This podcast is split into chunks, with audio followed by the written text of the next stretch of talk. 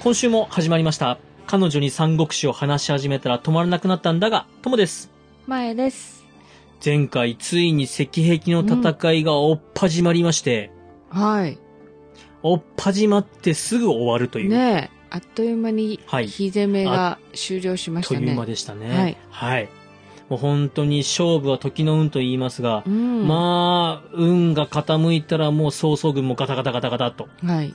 さあ、今回はですね、うんその敗戦後の曹操軍の動きから始まってまいりますので、はい。およろしくお願いいたします。お願いします。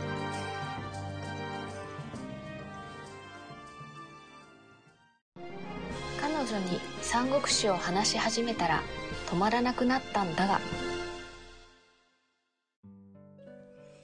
では、早速、あらすじに入っていきます。三国笑う。三国というのは山谷ですね。うん。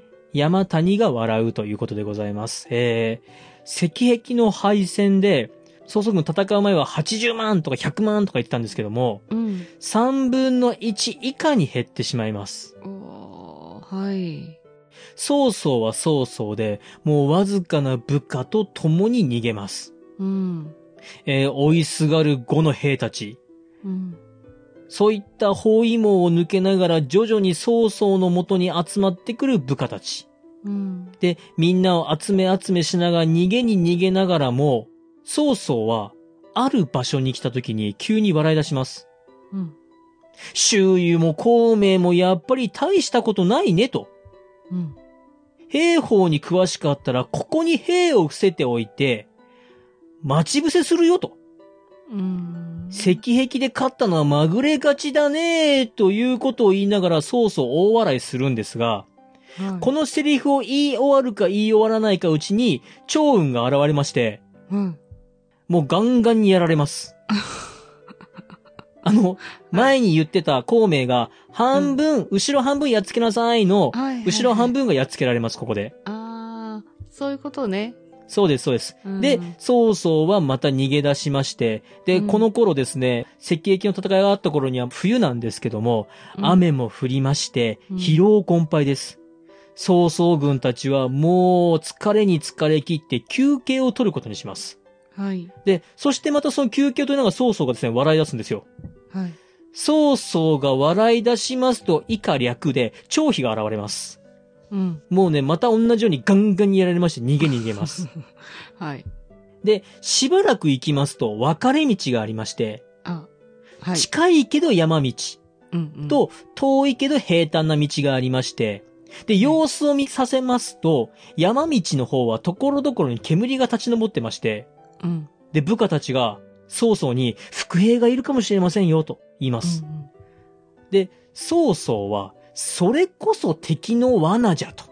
うんうん。うん。いや、大丈夫、いないよっていうことで山道を行きます。はい。さあ、ここからこうなき関羽に入るんですが、うん。孔明が関羽に、日本道分かれたところ片一方の方で焚き火してなさいとうん、うん。言ってましたよね。はいで、まさにその地点でして、曹操軍は山道を進むんですが、冬の寒さもあり、また山道整備されてませんし、道の困難さもあり、もう本当に苦しみながらも、なんとかやっと峠を越えます。うん。峠を越えたあたりで、曹操はですね、また笑い出します。やっぱり、孔明も周囲も大したことないね、以下略ということで関羽が現れます。はい。で、関羽を見て、もう曹操も兵士たちも、もうダメだと。うん。もうね、今まで逃げてこれたけど、関羽が来たんじゃもうダメだねっていうことで、一瞬曹操諦めるんですが、はい。帝育が励ましまして、いやう、ん関羽には昔恩かけてあるよねと。うんあいつは義理がたいから忘れてないはずですと。うん。で、曹操はその言葉を聞きまして、関羽に命乞いします。うーん、そうなんだ。はい。関羽は、いやもう首を置いていけと。うん。って言うんですけども、曹操は、昔助けてやったじゃない、みたいな。で、関羽は、いやいや、あの分のお返しはちゃんとしたよね、みたいな。うん。いや、いやいやいや、古の故事にもあってねって、昔の人はこうやってね、人の人情的なものを助けたらいいことあったんだよ、みたいな話も出しまして、はい。その時カーンはですね、曹操だけじゃなく、曹操の後ろの多数の傷ついた兵たちを見ます。うん。カーンは、情に負けました。やっぱ顔だね。この人たちを、はい。うんなんていうんですかね、こう、撃つことはできないということで、曹操は関羽の情に助けられ逃げます。うーん、逃がしちゃった。はい。その後、曹操を多数の兵たちが追っていくんですけども、はい。その中には長領もいまして、長領も関羽のお友達なので、うん関羽はその長領も見逃します。ああ。そして曹操は城まで帰り着きまして、うん。なんとか生きて帰ってきたなーっていうことで、休憩して、起きて、こう言うんです。もし、閣下が生きていたらこんな惨めな負けはしなかったろうに、と愚痴をこぼします。もう、今更ながら閣下が。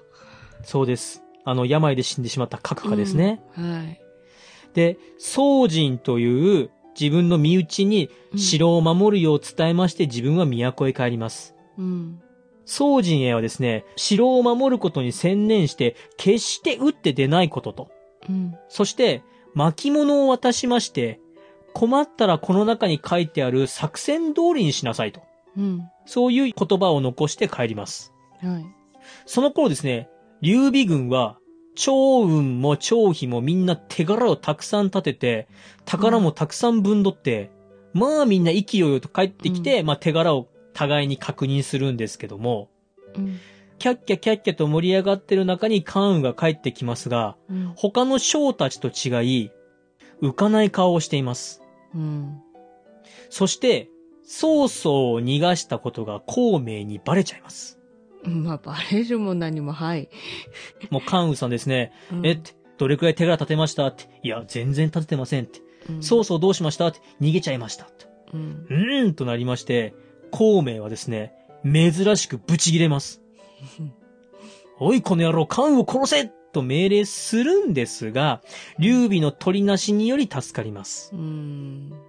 その頃、赤壁の戦いに勝った呉は、着々と勢いのままに曹操の城を、こっちも落とし、こっちも落としってことでやっていくんですけども、はい。劉備たちも、同じ地域を狙っているものと考えまして、警戒しだします。はいはいはい。その頃、うん。呉が赤壁の戦いで勝ったので、うん。劉備は、周囲のところにですね、はい。ああ、勝ちましたね、おめでとうっていう使いを出します。はい。いやー、勝ちましたね、勝ちましたね、おめでとうございますっていう風に使いを出すんですけども、うん。周囲側としてはう、ん。劉備グループが、うんなんか微妙な位置にいるのがちょっと気になってるんですよ。うんあれそっちの方向今から5が切り取ろうと思ってるのになんでそこに劉備軍いるのっていうのを気になって、はい。警戒しだしてるっていうところで、うん。この章が終わります。うん。いや、そもそも、ねえ、逃げてるしね、孔明がね。そうです。あの、うん劉備グループは本当に言ってしまうと何にもせずうに、ん。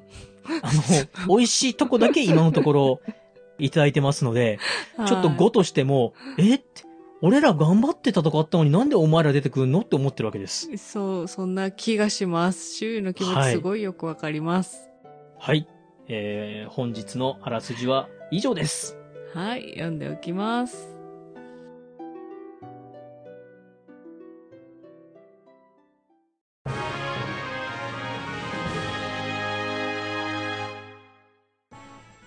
エンディングです。